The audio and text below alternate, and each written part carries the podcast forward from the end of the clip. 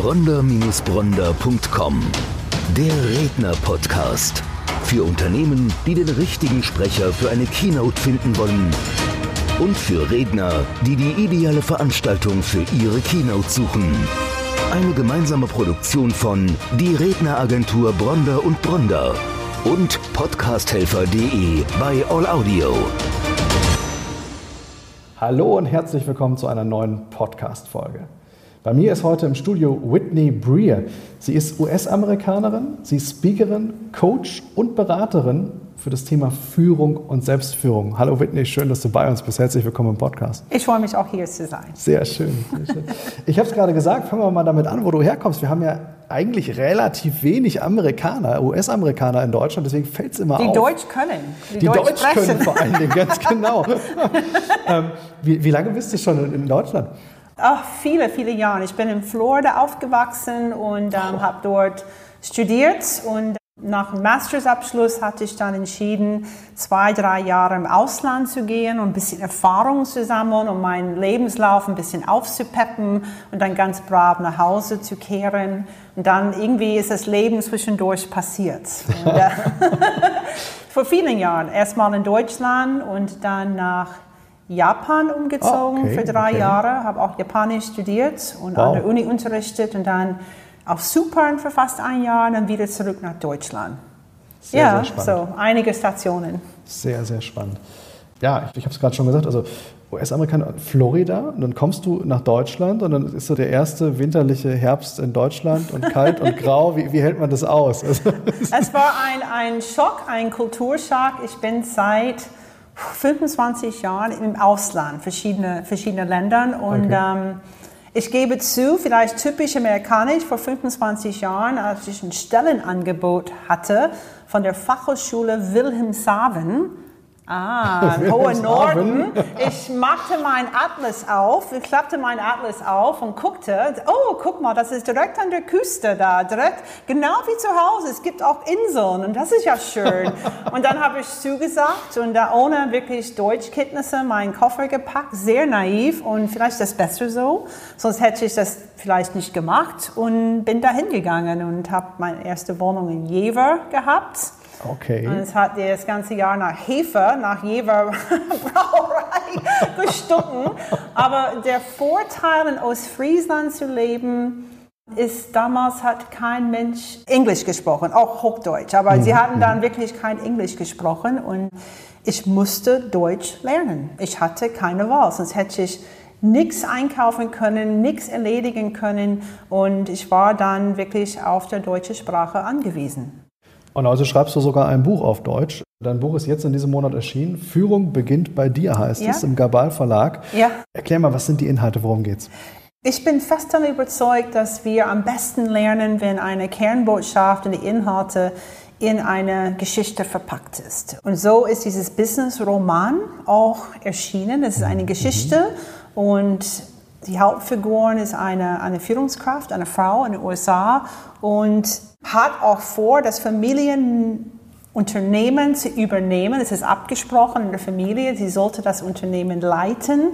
Und ihr Vater stellt fest, sie ist einfach nicht so weit, wenn es um Menschen zu führen geht und schickt sie quasi auf eine Reise. Und man will, ich hoffe, einfach wissen, wie die Geschichte weitergeht und was Kathleen passiert und was sie entdeckt. Und durch diese ganzen Stationen auf der Welt lernt sie auch Mentoren kennen und erlebt verschiedene Abenteuer und dadurch erlebt sie auch verschiedene Führungsmodelle, wenn es darum geht, Menschen oder sich selbst auch führen zu können.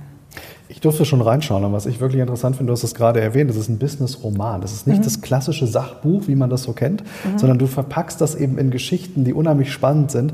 Und es ist wirklich ein Buch, man kann viel lernen und gleichzeitig mhm. ist es aber auch spannend und man will eben genau wissen, wie, wie geht die Geschichte weiter. Und das ist sehr, sehr spannend verfasst. Also ganz, mhm. ganz klare Leseempfehlung an dieser Stelle. Diejenigen, die uns bei YouTube zuschauen, werden sich vielleicht seit ein paar Minuten fragen, was steht da zwischen uns? Also es ist eine transparente Wand. Die Corona-Scheibe. Genau, die Corona-Scheibe. Wir können uns sehen, aber es ist natürlich Teil des Hygienekonzeptes. Wir sind eben getrennt durch eine transparente Wand. Absolut. Ja, ich habe gerade schon gesagt, du bist Coach und Beraterin mhm. auf der einen Seite. Auf der anderen Seite stehst du auch auf Bühnen. Das ja. Thema ist häufig Organisationsentwicklung. Ja. Und, äh, du machst das sowohl auf Konzernebene ja. als auch für mittelständische Unternehmen, für kleinere mittelständische Unternehmen. Wie fängt das an? Wie kamst du zu deiner Expertise? Ich habe ursprünglich Chemie studiert und habe auch in den USA in Forschung und Entwicklung gearbeitet, auch an der Fachhochschule in Wilhelmshaven und auch im Ausland naturwissenschaftliche Themen unterrichtet. Und dann in 99 bekam ich meine Zwillinge, die auch zu früh auf die Welt gekommen sind, viel, viel zu früh. Und das war eine massive Veränderung in meinem Leben, nicht nur als Mutter. Ein Kind ist auch schwerbehindert und ist auch heute zum Pflegefall. Und ich musste an mich als Mutter arbeiten. Ich war bis dahin nur in Projektmanagement tätig und habe auch sehr fachlich, analytische, wissenschaftliche Forschungsprojekte begleitet. Und auf einmal ist alles ganz anders und es dreht sich um die Kommunikation, um mich und meine Fähigkeit, meine Persönlichkeit. Ja, und ich habe mich damit auseinandergesetzt. Ich fing mit NLP an mhm.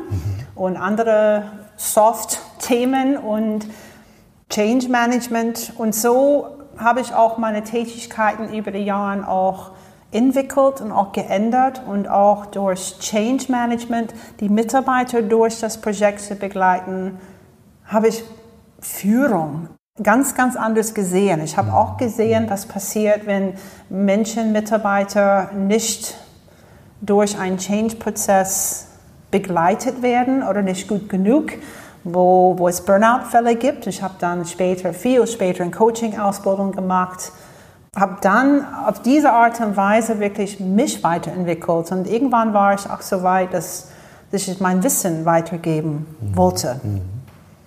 Führen in unsicheren Zeiten, das ist bei dir ja. schon lange ein Thema. Das ist bei vielen Beratern, Trainern, Coaches aktuell natürlich ein Thema aufgrund der, mhm. der Corona-Situation. Ich weiß, dass du aber auch in ganz anderen Bereichen schon seit vielen Jahren aktiv bist, unter anderem wenn es um Firmenverkäufe geht. Also jetzt ein Stück weit natürlich auch geprägt aus der mhm. eigenen persönlichen Geschichte heraus, bist du natürlich mit dem Thema Rückschläge, Krise, mhm. unsichere Zeit mhm. natürlich auch anders, gehst du damit anders um. Was waren so in den letzten Jahren so die einzelnen Stationen, wo du Unternehmen begleitet hast in, ja, sagen wir mal, schwierigen Situationen? Ich habe auch zum Beispiel einen Großkonzern begleitet, die sich entschieden hat, von es waren ca. 3000 Mitarbeiter im, nur im IT-Bereich für, diese, für dieses Unternehmen, dass ca. 50 Prozent von allen Stellen in sechs Monaten nach Indien gehen mussten. Und diese Mitarbeiter sind auch arbeitsbedingt geschützt durch den Betriebsrat. Sie werden ihre, ihre Kohle bekommen. Sie müssen allerdings ihre Aufgaben an diesen Indern abgeben und auch den Indern beibringen, wie sie ihre Tätigkeit machen. Mhm. Und dann einfach durch dieses, aber ich bin die Expertin. Das mache ich seit 30 Jahren, 20 Jahren. Jetzt soll ich jemanden beibringen, der das günstiger macht. Und ich habe Tätigkeiten hier, aber die sind auch nicht erfüllend.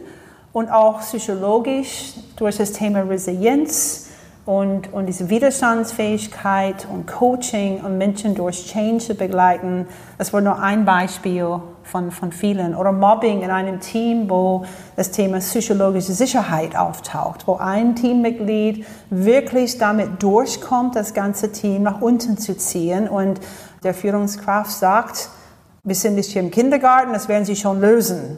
Und dann denke ich, das können Sie nicht allein lösen, sonst hätten Sie das seit längst gemacht und einfach diese Verantwortung für die Führung zu übernehmen und nicht dazu zu lassen, dass ein Teammitglied oder eine Person das ganze Team nach unten zieht. Es passiert öfter, als man denkt. Das hängt wahrscheinlich damit auch zusammen, weil ich habe neulich ein Zitat von dir gelesen, das heißt, psychologische Sicherheit in Teams wird von Führungskräften häufig unterschätzt. Ja. Geht, denke ich, in diese Richtung.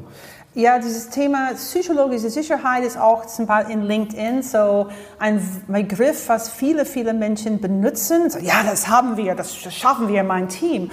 Aber ich denke, versteht ihr wirklich, was dahinter steckt? Es hat viele reden von, von Wertschätzung, von positiven Feedback, von Lob und Anerkennung. Aber das ist dann, die meisten sind auch meilenweit entfernt davon.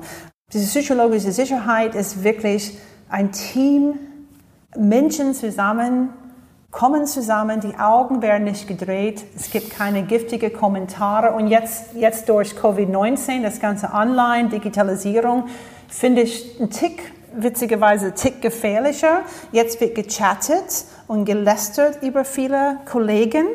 Und auch dieses Vertrauen, wenn der Chef das nicht, die Chefin, vor diesem Lockdown nicht aufgebaut hat, dann steht er oder sie da und sollte das jetzt virtuell aufbauen. Ist schon, schon spannend. Ja. Wir haben vorher darüber gesprochen im Eingangsgespräch, genau über diese Dinge, die du gerade sagtest, Augenrollen beispielsweise. Ich habe mir ein Beispiel gegeben von einige Jahre her von jemandem, wenn du dann ins Büro kamst, dann hat diese Person, also die Tür war an der Seite und diese Person schaute nach vorne auf den Monitor und hat es nie äh, zu dir aufgeschaut, wenn du in das Büro kamst, sondern hat dich mit Blick auf die Mattscheibe gefragt, was er oder sie dann tun kann. Mhm. Das sind so Kleinigkeiten, da kann man natürlich nicht von Mobbing sprechen. Ich kann da nicht zur Führungskraft laufen mhm. und sagen, ich werde gemobbt, weil im Prinzip ist ja nichts passiert. Mhm. Aber auf der anderen Seite gab es natürlich so eine eiskalte Atmosphäre im Raum, die dann natürlich schon hemmt. Du hast gerade gesagt, wir sind weit weg von Wertschätzung, von, mhm. von Zusammenarbeit. Du hast genau diese Dinge angesprochen. Ist das jetzt mal so die, die Frage so aus meiner, ist das ein deutsches Problem oder siehst du das im Ausland auch? Oder ist das wirklich ein Thema, was wir hier so im, im deutschsprachigen Markt? Das ist überall. Und das, das hängt überall. ein bisschen okay. von Kultur ab. Die, die Gründe mögen auch verschieden sein, auch ähm, in den USA. Ich habe einige Teams begleitet, einfach durch dieses Hire and Fire. Mhm. Aber ich kann meine Stelle heute verlieren, dann stehe ich da ohne Krankenversicherung, ohne Einkommen, dann sage ich lieber nichts. Mhm. Und ich gebe, ich rede auch, ich gebe keine Fehler zu und, und ich rede nicht offen mit meinem Chef, gebe auch kein ehrliches Feedback ihm oder ihr gegenüber, weil dann er könnte mich entlassen. Ich war letztes Jahr siebenmal in Indien für Projektarbeit und in Indien ist auch nicht wie dieses Hire and Fire in den USA, nur diese Kultur von Gesichtsverlust und du würdest niemals, niemals deinen Chef oder deine Chefin so gegen Kritik äußern oder eine, andere Meinung haben, das geht gar nicht. Und dann, wir reden hier von sicher, psychologischer Sicherheit im Team. Mhm. Es, ist, es ist anders. In jeder Kultur, finde ich, sind auch ganz andere Hintergründe, die dahinter stecken. Mhm. Um nochmal kurz bei dem Thema zu bleiben, wie, wie ist es im Fernost? Siehst du das da auch? Ist es, ist es da, was so das Thema Wertschätzung angeht, oder ist es, wird es da doch stärker gelebt? Ich habe auch lange in Japan gearbeitet. Ich war oft auch in, in Shanghai, in China für die Arbeit. Da ist es auch anders. Es ist fast wie, wie in Indien im Sinne von Gesichtsverlust und was dahinter steckt. Der Chef, die Chefin hat das letzte Wort und ich würde meine ehrliche Meinung wahrscheinlich nicht äußern. Okay. Ja. Wenn du sagst, Wertschätzung fehlt uns, das Gefühl für Zusammenarbeit fehlt uns, was, was können wir tun? Was, wie können wir es lernen? Wie können wir es umsetzen? Vielleicht mal so ein Praxistipp, wo der ein oder andere Zuhörer, der ein oder andere Zuschauer sagt, das ist spannend, da kann ich vielleicht mal ansetzen mit meinem Team. Was sind so die mhm. ersten Schritte in diese Richtung aus deiner Sicht? Ein Basic, wirklich im Sinne von, von erstmal aus psychologischer Sicherheit, ein Zeichen, dass es da ist.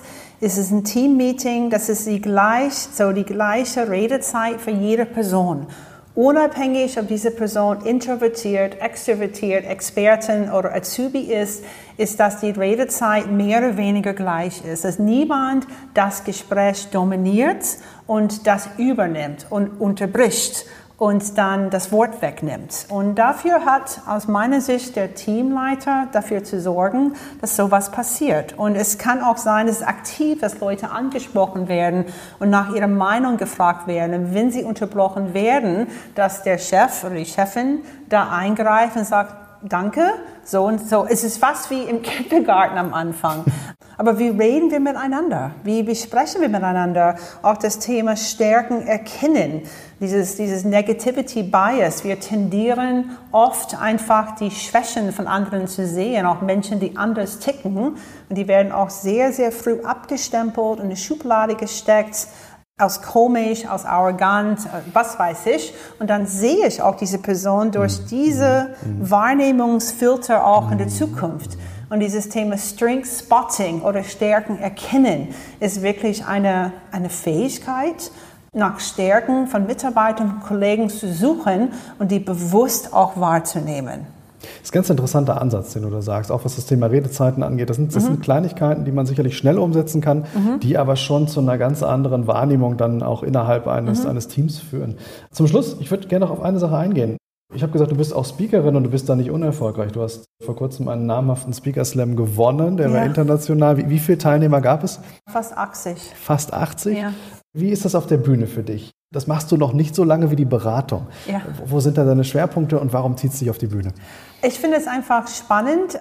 Wir haben ein Zeitfenster und das, dieses Zeitfenster wird vorgegeben, irgendwo zwischen vier Minuten und, und was weiß ich, um auf den Punkt zu kommen. Ich finde es auch spannend, eine Kernbotschaft auf der Bühne in eine Geschichte zu verpacken. Normalerweise, wenn ich mit Mitarbeitern oder in Projektarbeit bin, ich habe meine Stakeholder-Analyse, ich weiß, wer vor mir sitzt, ich kann meine Botschaft gezielt anpassen. Im Publikum, so ein Keynote, sind alle möglichen Menschen da draußen. Ich finde es einfach spannend, diese Mengen an Menschen zu erreichen und ich glaube, mit viel Humor, mit viel Power und mit viel Selbstironie. Für mich ist es ein No-Go, über andere Menschen zu lachen oder auf Kosten von anderen Menschen, so dass es gelacht wird. Und lieber über mich lachen, über meine Fehler und meine Vergangenheit als andere Menschen. Das ist mir einfach das Wichtigste auf der Bühne. Du holst die Menschen absolut ab, das merkt man. Das zeigt natürlich auch, dass du diesen Speaker Slam gewonnen hast und ich durfte es ja auch schon selber live erleben. Also sicherlich merkt man da ganz klar auf der Bühne, dass dir das genauso viel Spaß macht wie das Beratung, mhm. wie das Coaching-Thema und wie eben auch das Dasein als Autorin. Whitney, ich sage vielen Dank, dass du bei uns warst. Es hat sehr viel Spaß gemacht. Man hat gemerkt, dass du eine ganz tiefe Expertise hast, international, sehr, sehr spannend, gerade für, für Unternehmen, die auch global unterwegs sind. Hast du die Möglichkeit, Märkte auch zusammenzuführen, Menschen zu verstehen, verschiedene Hintergründe vielleicht auch zu sehen, die andere noch nicht so wahrnehmen. Und deswegen sage ich vielen Dank, dass du heute unser Gast warst und ich freue mich auf all die Dinge, die uns zukünftig noch begleiten werden. Ich danke dir. Schön, dass ich hier sein dürfte. Gerne. bronder-bronder.com Der Redner-Podcast. Für Unternehmen, die den richtigen Sprecher für eine Keynote finden wollen und für Redner, die die ideale Veranstaltung für ihre Keynote suchen. Eine gemeinsame Produktion von Die Redneragentur Bronder und Bronder und podcasthelfer.de bei All Audio.